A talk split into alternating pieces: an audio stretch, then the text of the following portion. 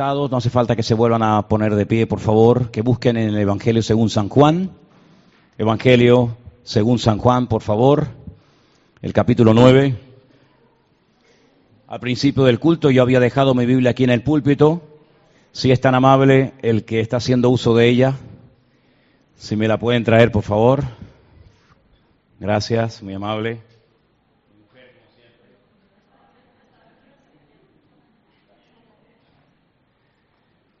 San Juan capítulo 9, amados hermanos. La porción que quisiera compartir con ustedes en esta tarde, seguramente la hemos leído cientos de veces, muchas veces.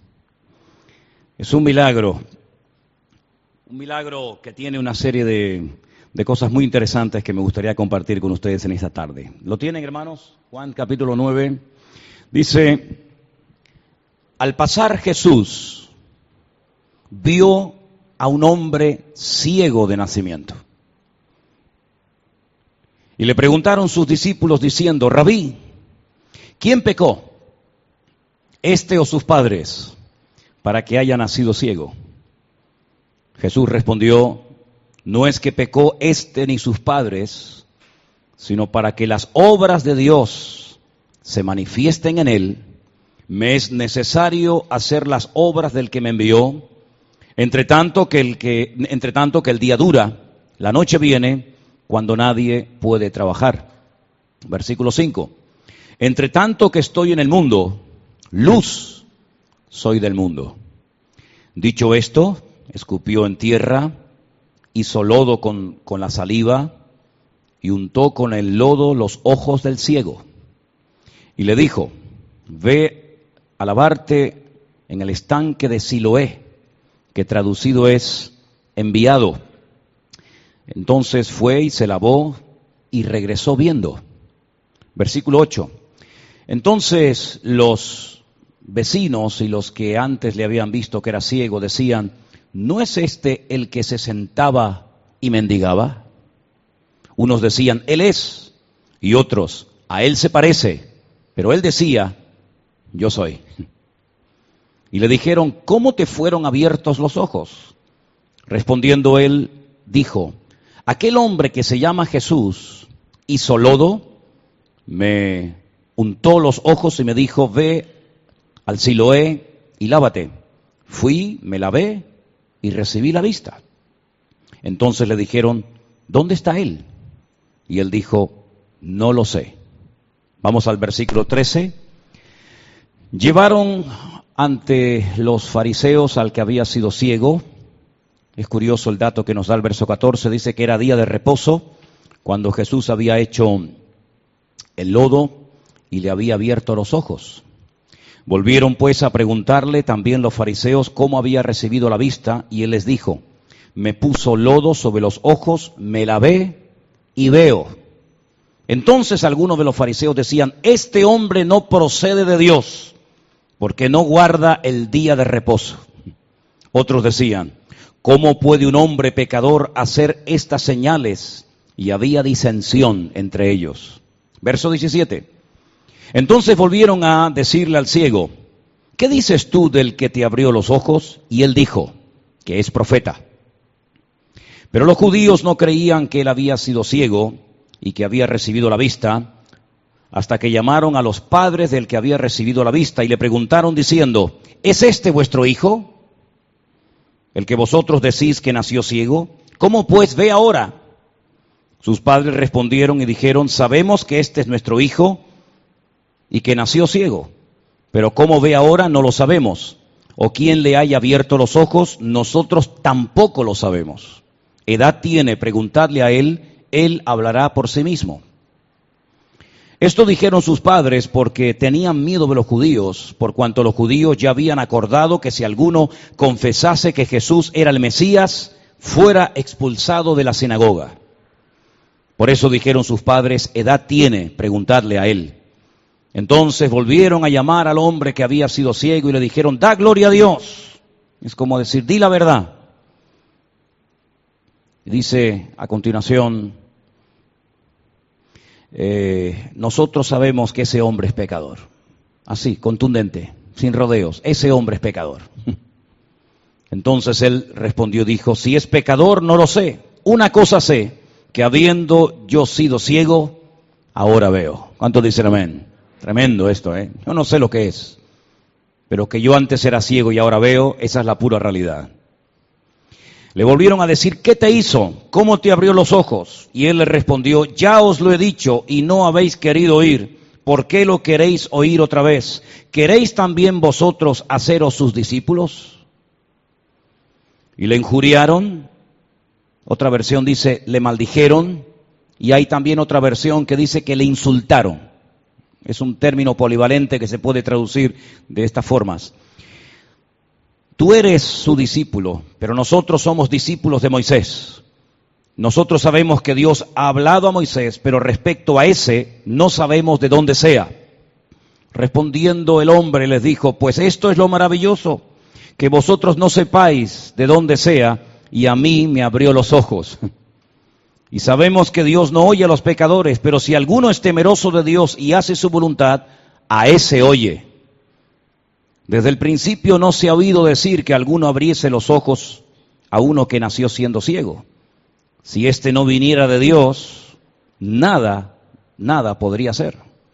Respondieron y le dijeron, tú naciste del todo en pecado y nos enseñas a nosotros y le expulsaron. Versículo 35. Oyó Jesús que le habían expulsado y hallándole le dijo, ¿crees tú en el Hijo de Dios? Para ser honestos, el texto original no dice el Hijo de Dios, el texto original dice el Hijo del Hombre. Pero bueno, ¿crees tú en el Hijo de Dios? ¿Crees tú en el Hijo del Hombre? Y él respondió, ¿quién es, Señor, para que yo crea en él? Y le dijo Jesús, pues le has visto y el que habla contigo, él es. Y él dijo, creo, Señor, y le adoró. Jesús le dijo, para juicio yo he venido a este mundo, para que los que no vean, vean y para que los que vean sean cegados. Entonces algunos de los fariseos que estaban con él, al oír esto, lo dijeron, ¿acaso nosotros somos ciegos también? Jesús les dijo, si fueseis ciegos, no tendríais pecado, mas ahora porque decís vemos, vuestro pecado permanece.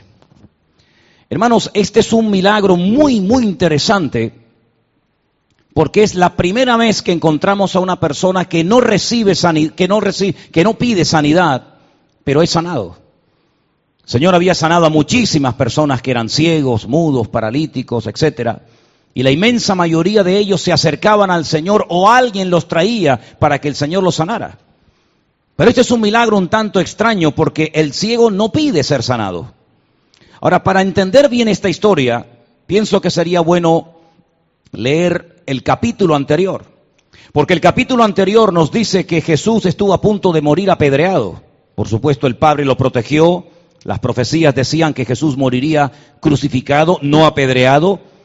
Pero en el capítulo anterior vemos que los fariseos decidieron matarlo a pedradas. Y él dice que escapó de ellos y mientras huía de la posibilidad de morir apedreado, dice que se encuentra con este hombre. Ahora, cuando una persona está huyendo de un peligro, lo que quiere es escapar lo antes posible.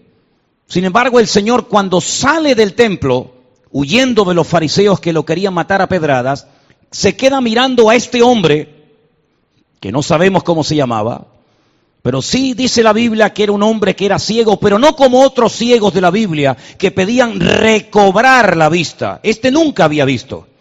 Esta persona no tuvo un accidente y perdió la visión.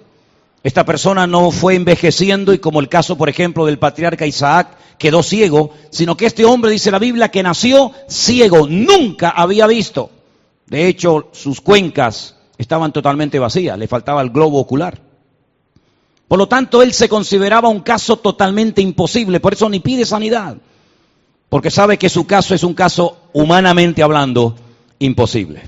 Y estamos rodeados, todos y cada uno de nosotros, de gente que humanamente hablando decimos, este caso esta familia, este chico, esta persona, no va a cambiar nunca. Es un caso imposible.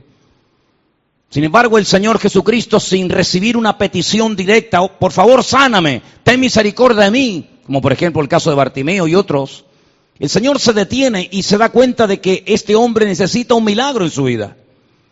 Curiosamente, cuando Jesús ve a este hombre ciego de nacimiento, sus discípulos le hacen una pregunta.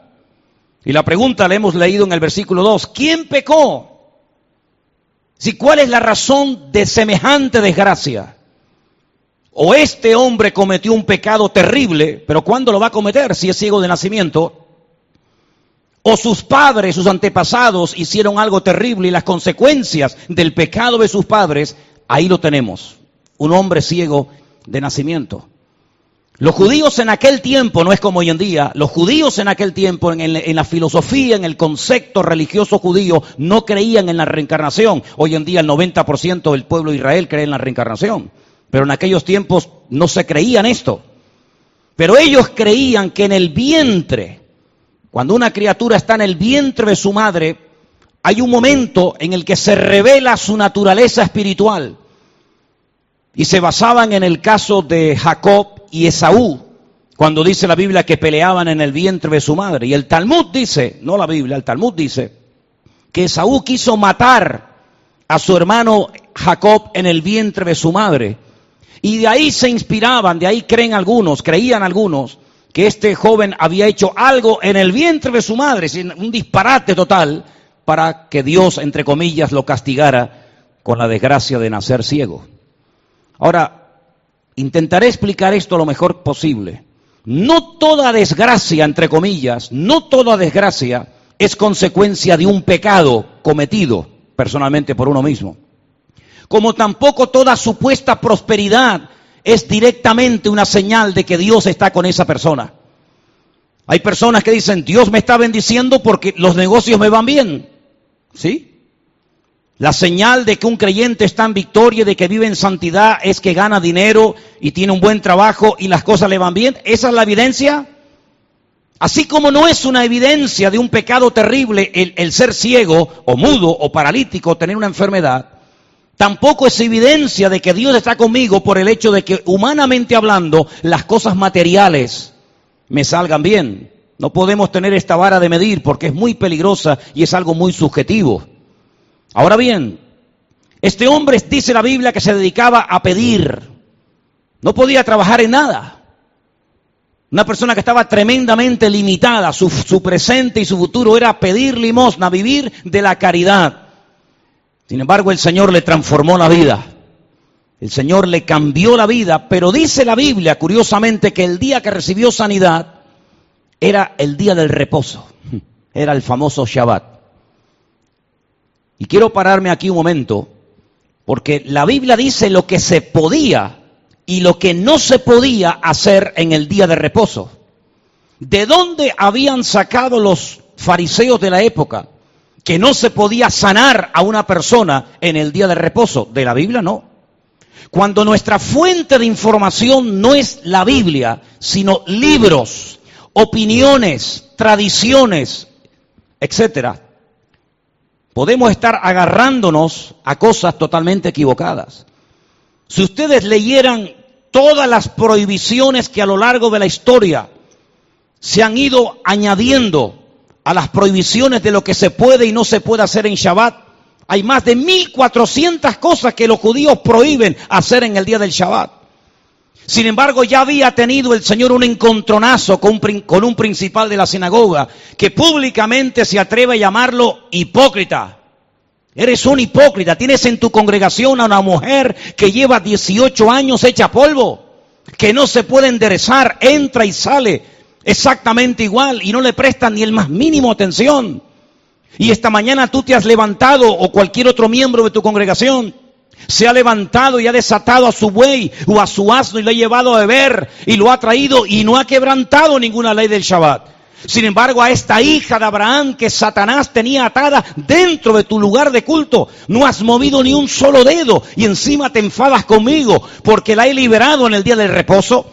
¿Dónde decía la Biblia que en el día de reposo no se podía amar al prójimo? ¿Dónde dice la Biblia que en el día de reposo no se podía ayudar a una persona necesitada? En ninguna parte.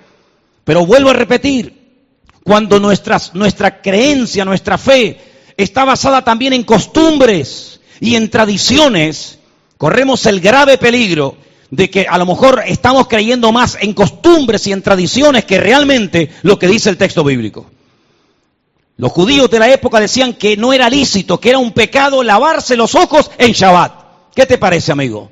Ahora entiendes por qué Jesús le unta los ojos con barro y lo manda al otro extremo de la ciudad de Jerusalén para que se lave en el estanque de Siloé. Al lado había un estanque. Lo he dicho en otras ocasiones. En Jerusalén hay dos estanques. Y los hemos visitado en varias ocasiones los dos. El famoso estanque de Bethesda, donde por cierto el Evangelio según San Juan capítulo 5 dice que había una multitud de ciegos, cojos, paralíticos, mudos, esperando. ¿Esperando qué? Esperando en una tradición. esperando en una leyenda que se había transmitido de padres a hijos, de generación en generación, de que un ángel venía de tiempo en tiempo y movía el agua y el primero que se metía quedaba sanado y no se sanaba nadie. No hay ningún registro en la historia secular, ni mucho menos en la historia bíblica, de un cojo, de un paralítico, de un mudo, de un leproso que haya sido sanado en el estanque de Bethesda. Ni uno. El único que fue sanado en el estanque de Bethesda fue porque el Señor fue y lo sanó allí. Allí estaban esperando y esperando, como tanta gente hoy en día está esperando en tradiciones, esperando en, cosas que han pasado de generación en generación, pero que nunca ocurren cambios genuinos. Sin embargo, lo manda al otro extremo de la ciudad, al estanque de Siloé, que dicho sea de paso, la palabra Siloé significa el enviado, todo un mensaje objetivo. Es decir, le prueba la obediencia. El ciego no se queja. El ciego no dice, ¿por qué no me lavo aquí? No fue como Naamán que le dijeron, si quieres ser sanado de la lepra, ve y zambúllete en el río Jordán y protestó, aunque sabemos que al final lo, lo hizo, sino que él obedientemente a las instrucciones del maestro se va a la otra parte de la ciudad. Y mientras, mientras está lavando, mientras está obedeciendo, automáticamente sanado. Hermano, muchas veces lo hemos dicho, hay gente que está esperando como que hay una especie de varita mágica, un evangelista famoso, un gran predicador que viene, te pone la mano encima, te ora y te arregla toda la vida en cinco minutos. No creemos en eso.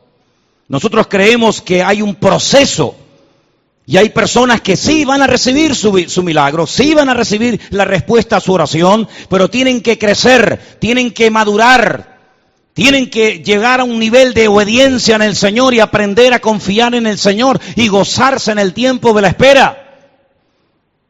Y dice la Biblia que este hombre, mientras se fue a lavar al estanque de Siloé, y mientras se lavaba, dice la Biblia que pudo ver.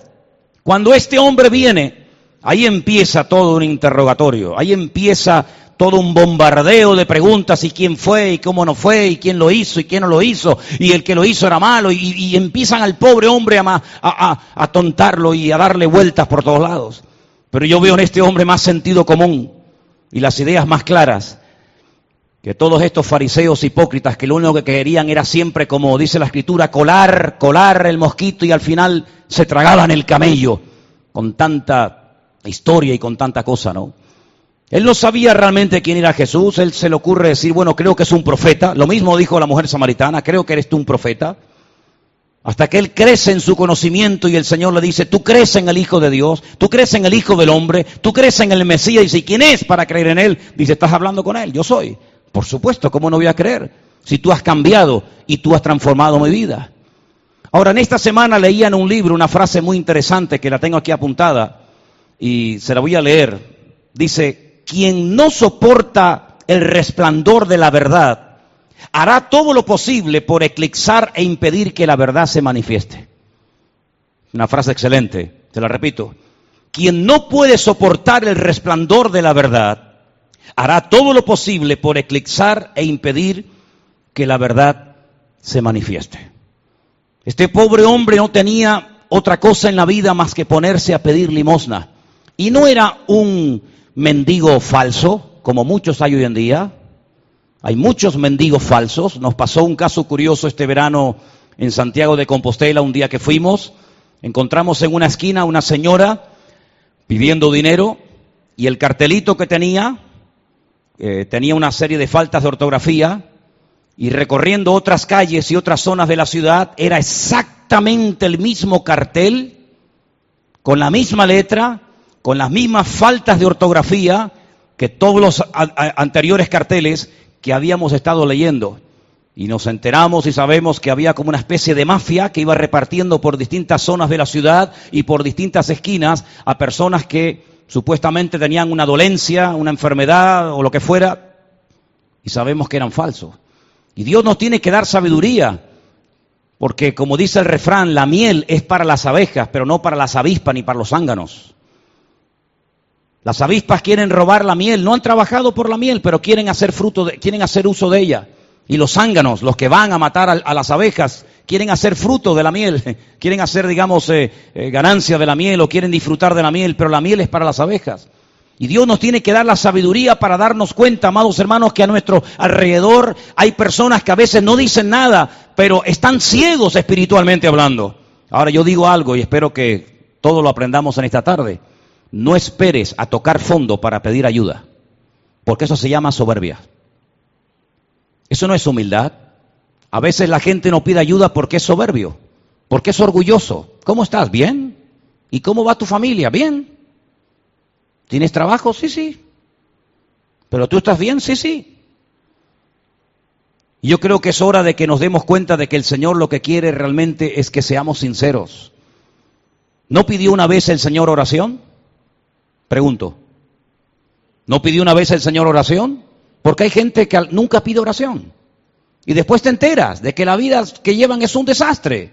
Y que las cosas no están saliendo como deben de salir. ¿Por qué no pides oración?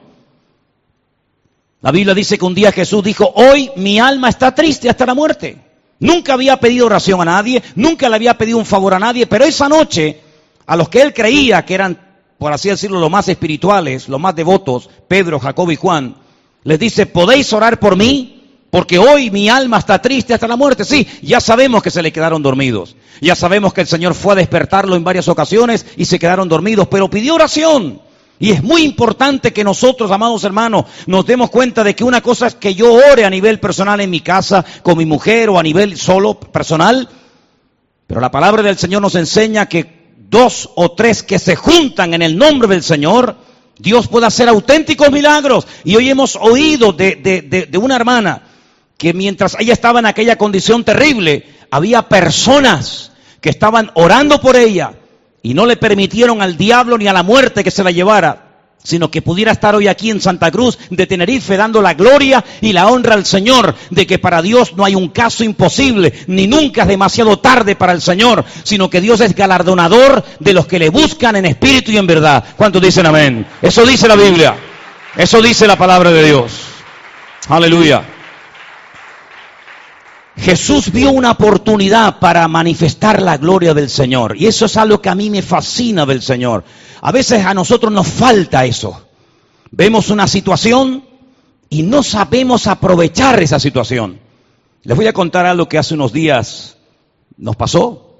Estábamos ayudando a nuestra hermana Margarita a hacer su mudanza y estábamos allí en la calle donde ella se va, donde ella se ha ido a vivir y justamente enfrente de donde ella va a vivir hay un templo de los famosos testigos de Jehová, que no sé si tenían ese día reunión o, o, no sé, pero había un trasiego de parejas que entraban y salían de ese salón.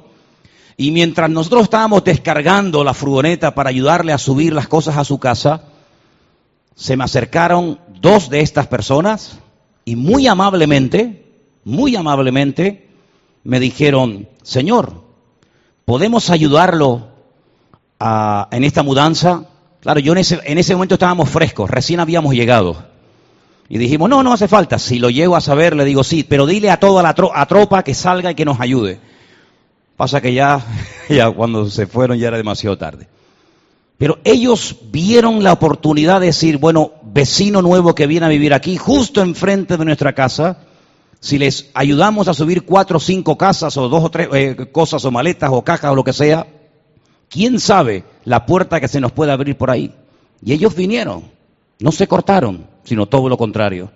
El Señor pasó y vio una oportunidad para que la gloria y el poder de Dios se manifestaran en este pobre hombre. Los discípulos no, los discípulos como siempre, ¿y quién pecó? Este, su padre siempre ¿verdad? Buscando las cuatro patas al gato. Siempre tra ¿Y, ¿Y qué más da? Si pecó él o pecó su padre, ¿qué más da? Le vamos a resolver la vida a la gente sabiendo que te va así porque te casaste con el hombre equivocado, porque te fuiste al lugar equivocado. ¿Qué, qué más da, hermano?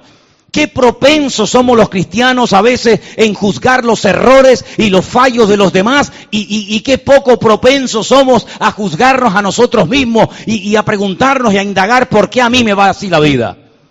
El Señor dijo, no es que pecó ni este ni su padre, es que acaso no habéis leído, como dice el profeta Ezequiel, que el Hijo no llevará el pecado del Padre, ni el Padre llevará el pecado del Hijo, sino que el alma que pecare, esa morirá. Claro, ya siempre hay algunos que echan mano del famoso texto de Éxodo capítulo 20.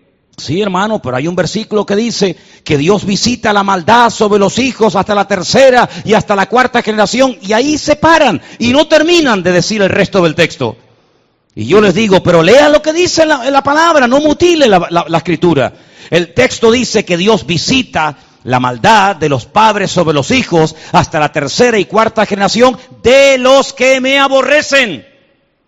¿Usted aborrece a Dios? No. ¿Usted se ha convertido al Señor? Sí. Entonces, no podemos vivir bajo un espíritu de condenación, sino disfrutar de la libertad gloriosa de los hijos de Dios. ¿Cuántos dicen amén? Romanos 8 dice ninguna condenación, ninguna. Ay, hermano, por lo que yo hice, que no me interesa lo que usted hice, lo hizo o dejó de hacer. Si su padre era un traficante, si su madre era un no sé, no, no, no me da igual. El Señor no le preguntó al ladrón en la cruz, ¿y por qué estás clavado ahí? ¿Qué hiciste? ¿A quién mataste? ¿Cuándo fue? ¿Cuántos fueron? Sino lo que el Señor quiere ver realmente que queremos cambiar y cuando el Señor ve en nuestro corazón un mínimo, de interés, el Señor nos transforma y el Señor actúa y lo que la medicina, lo que el hombre no puede hacer, el Señor sí lo puede hacer en cuestión de minutos a través de la fe en el Señor. ¿Cuántos dicen amén? Así que déjense de preguntar si pecó este o pecó su padre, déjense de entrar en juicio de valores. Vamos a ayudar a este hombre. Hasta ahora habéis visto gente que recobra la vista, hasta ahora habéis visto leprosos, habéis visto mudos, habéis visto paralíticos, pero nunca, nunca habéis visto a un ciego de nacimiento que pueda ver. Hoy vamos a aprovechar esta oportunidad, así que muchachos, siéntense, presten atención. Y el Señor aprovecha la oportunidad, la desgracia, para mostrarle a sus discípulos y al mundo entero y a nosotros también que para el Señor no hay casos imposibles. No tenemos ningún caso imposible esta noche entre nosotros, ¿verdad? Para nada. Esto es una oportunidad para que ustedes vean la gloria de Dios. Y quién sabe si en tu familia esa situación que estás teniendo ahora, el Señor la está permitiendo para que se manifieste la gloria del Señor. Yo siempre he dicho que si no estás nunca enfermo, hablarás del tema de la sanidad desde la teoría, pero nunca desde la, la práctica y desde la vivencia personal. Pero cuando tú estás enfermo y se ha orado por ti, o el Señor te ha sanado y te ha, te ha levantado y te ha restaurado, puedes dar testimonio desde la práctica, desde la experiencia de que el Señor ha obrado en tu vida si nunca tienes un problema, digamos, de índole económico, sino que siempre todo te va bien y nada es la abundancia, hablarás de la necesidad desde, desde, la plataforma de la teoría, pero no desde la vivencia personal. Pero cuando, cuando leas ese texto que dice, mi Dios suplirá todas mis necesidades conforme a sus riquezas en gloria. Y tú lo vives, puedes decir, hermano, no solamente es un texto de la Biblia, sino que en mi casa, mis hijos, mi familia, hemos orado y el Señor ha obrado milagrosamente y ha suplido, ha provisto nuestra necesidad. Por eso hay situaciones por las cuales no tienes que quejarte ni lamentarte, sino darte cuenta que hay una supervisión individual de Dios para cada uno de nosotros. Y hay circunstancias que si tú las pusieras en las manos del Señor, ¿cuánto podrías decirle al mundo? ¿Cuánto podrías contarle a la gente de, lo que el Señor ha hecho en tu vida? Pero a veces viene un problema a nuestra vida y perdemos la oportunidad. Y hay oportunidades que vienen una vez en la vida y nunca más regresan. Aprovechemos la oportunidad. Hemos cantado miles de veces. Abre mis ojos, Señor. Abre mis ojos. Abre mis ojos. ¿Para qué? Para que vea tu gloria. Para que pueda descubrir y leer e interpretar en la circunstancia lo que tú quieres que yo haga. En otras palabras, lo que tú harías en mi caso. Que yo lo pueda hacer hoy. porque hoy somos nosotros las manos, los ojos, los pies, la boca de Cristo en esta vida. Si hay una persona en tu, en tu bloque, en tu barrio, en tu familia, que necesita un, un milagro, pónganse a orar, hermanos. Pónganse a orar, traiga la petición a la iglesia. Esta semana vamos a comenzar otra vez a recibir peticiones. Y cuando comenzamos a orar, eh, se empieza a mover el poder de Dios. Y detrás de cada petición vamos a ver respuestas en el nombre del Señor. ¿Cuántos dicen amén? Porque la Biblia dice que si clamamos, Dios va a responder. Apláudale fuerte al Señor, hermano. Aleluya. Gloria a Dios. Gloria a Dios. Solamente quiero dedicar un minuto al tema de las tradiciones. Que Dios nos libre de ser tradicionalistas. Porque hay congregaciones que con el paso del tiempo se convierten en más adoradoras y más guardianes de la tradición que realmente de la sana doctrina. Hay congregaciones donde no se puede hacer ni el más mínimo cambio, nada se puede hacer. ¿Por qué? Porque durante mil años mi padre, mi abuelo, mi bisabuelo, todo lo hicieron de esa manera y no se puede ni siquiera pintar la iglesia de otro color, ni, ni, ni, poner un nuevo instrumento, no se puede hacer nada. ¿Por qué? Porque la tradición. Hay gente que son esclavos de la tradición. Y nosotros no somos esclavos de la tradición, ni de nada, ni de nadie. Nosotros somos libres en el Señor. Y es la palabra de Dios la que tiene que dirigir nuestras vidas. Analiza tu vida a la luz de la palabra, qué, qué costumbres hay en tu vida. No sé por qué esta última semana he visto mucha gente que cuando salen a la calle, cuando salen del portal, lo primero que hacen es que se persignan. Como, no sé, una especie de, protección, una especie de, de, hecho, una vez estaba viajando en un vuelo y el que iba al lado mío se persignó siete veces. Yo digo, le va a entrar tortículos de, tanta, de tanto movimiento que hace. Jesús se persignaba. Ven a Jesús en, los evangelios persignándose. Pedro, persígnate que vamos a cruzar el mar de Galilea. Que este mar tiene tela, ¿eh? Pedro, Juan, Santiago, corre la voz a los chicos, discípulos atentos, persígnense, que vamos a ir a, tierra de, Gadarenos y allí jamás en paz vivimos porque tengo un pastor todopoderoso que va delante de mi vida, abriéndome camino, protegiéndome, guardándome de día, guardándome de noche. Y podemos ir por la vida tranquilos.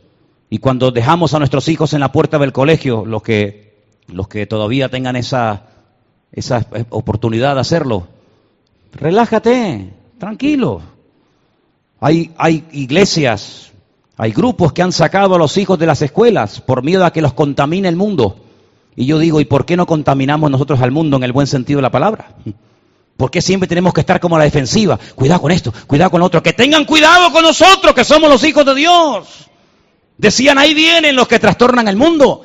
No vivamos con temor, el temor no es de Dios. Vivamos con la, con la expectativa de que cuando mi hija, mi hijo, nuestros hijos, nuestros jóvenes, nuestros adolescentes, cuando vayan a la escuela y a la universidad, no van a ser transformados, no van a ser cambiados ni contaminados. Al contrario, van a ejercer una influencia positiva. ¿Por qué? Porque el Señor está con ellos y es el Dios mío y es el Dios de mis hijos también.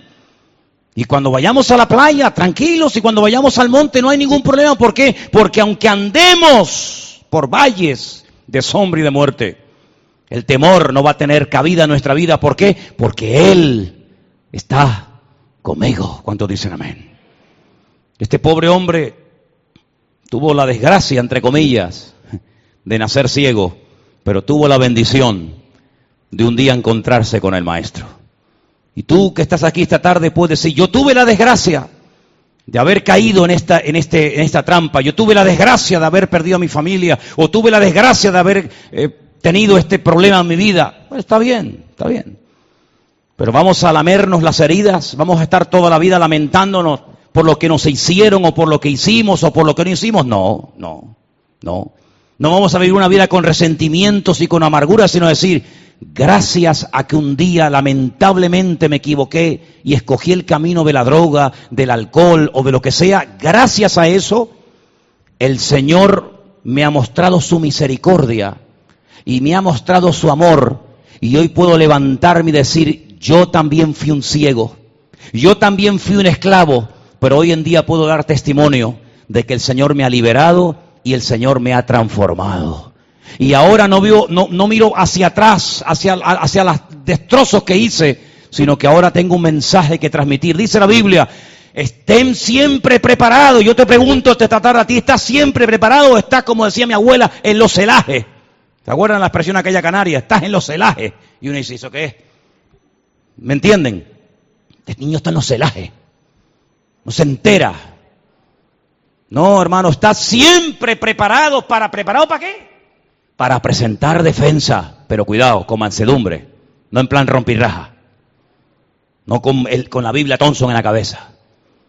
Sino con mansedumbre y reverencia ante todo aquel que demande razón de la esperanza que hay en vosotros.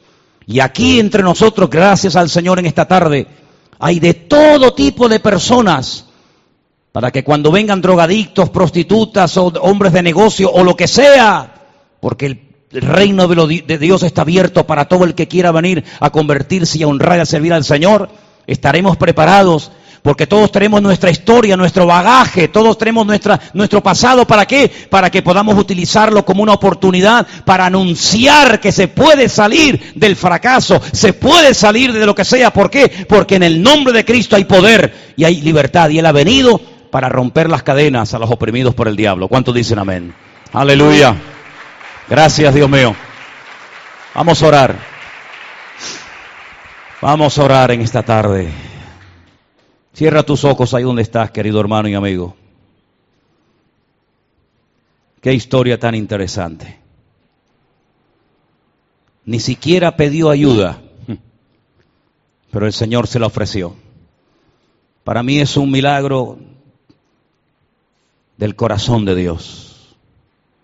Señor tiene tantas ganas de transformar vidas, de ayudar a la gente, que incluso algunos, sin pedírselo, el Señor actúa en su favor.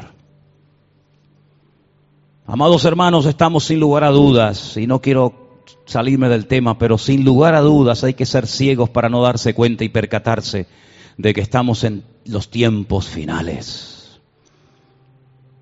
tiempos de crisis, de guerras, de rumores de guerras, de, de, plagas, de epidemias, de injusticias, como los días de Noé, ni más ni menos. Y por eso la iglesia necesita un refuerzo, un renuevo diario, constante y permanente en el Señor. Dejarnos, hermanos, de costumbres, de tradiciones y buscar en la fuente que es la vida, la fuente que es el Señor el mensaje que yo tengo que transmitir a esta generación antes de que Él venga. No pierdas tu vida, tu juventud, tus energías en cosas que al fin y al cabo no sirven para la extensión del reino de Dios. Invierte tu tiempo, invierte tu vida en las cosas del Señor. Aprovecha tu, pasado, tus desgracias, sí, tus desgracias, aprovechalas para decirle al mundo, el Señor cambió mi lamento en baile. Aleluya. Y de ser un mendigo, un tirado, una persona sin presente y sin futuro, ahora soy una nueva criatura en Cristo Jesús. Todavía hay miles y miles de personas, millones de seres humanos que no han tenido la oportunidad de escuchar el Evangelio transformador y liberador en Cristo. Decía el famoso evangelista Moody, ¿Para qué predicarles y predicarles a personas que ya conocen el Evangelio cuando hay millones que nunca han tenido la oportunidad de conocer a Cristo como su Señor y Salvador personal? Si en esta tarde, aunque fuera una sola persona, da igual, da igual el número. Si en esta tarde hubiera una persona entre nosotros que le quiere entregar por primera vez su vida al Señor Jesucristo, que quieres nacer de nuevo, que quieres, mira, ponle todos los adjetivos que quieras, en otras palabras, que quieres cambiar. Dejar atrás el pasado y pedirle ayuda al, al único que te la puede ofrecer de verdad, incondicionalmente al Señor, para salir del infierno en el que has vivido. Si en esta tarde tú le quieres entregar tu vida a Jesucristo, amigo y amiga, es el momento oportuno Déjanos orar por ti. Déjanos hacer una oración y ayudarte después de la reunión, asesorarte un poquito mejor de cómo se puede uno conectar con la fuente, con el Señor, para poder vivir en victoria en esta vida. Si quieres entregarle tu vida al Señor, levanta tu mano, deja orar por ti en este momento. Y con tu mano levantada, Dios te bendiga. Amén. Alguien más. Alguien más. Gloria a Dios. Amén. Dios te bendiga. Alguien más le quiere entregar su vida a Jesús, decir, Señor, ayúdame. Quiero que seas mi Señor y Salvador. Dios te bendiga también a ti. Amén. Dios te bendiga. cierren, cierren sus ojos, cierren sus ojos. Esto es algo muy personal. Yo simplemente te voy a guiar en una sencilla oración. Y dile al Señor Jesús, Señor, te doy muchas gracias. Te doy muchas gracias por tu amor y tu misericordia conmigo. conmigo. Gracias porque sé que tú moriste en una cruz por mis pecados. Entiendo que el mensaje del Evangelio es para mí. Entiendo que soy un pecador. Entiendo, Señor, que sin ti estoy perdido. Por eso te pido misericordia. Dígaselo. Te pido misericordia, pido que perdones todos y cada uno de mis pecados. Lamento mucho haberte ofendido, Señor. Lamento mucho haber vivido en la ignorancia. Pido que abras mis ojos, Señor. Abre mis ojos para ver la verdad. Quita el velo de la ignorancia que durante tanto tiempo ha estado en mi vida. Quiero ser libre, quiero ser un hijo de Dios.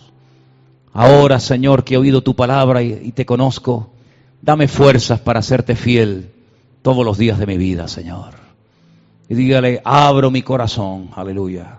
Dígalo sinceramente, abro mi corazón para que tú entres en mí. Fortaléceme, Señor, y guíame todos los días de mi vida. En el bendito y poderoso nombre de Jesús. Amén. Amén. Cuando alguien nos da algo en la vida, ¿qué decimos? Gracias. Dígale gracias, Señor, porque sé que tú estás conmigo. Dígalo conmigo. Gracias, Señor, porque sé que tú estás conmigo. Y tú me vas a bendecir, porque tú eres ahora mi Dios. Gracias, Señor Jesús. Amén y amén.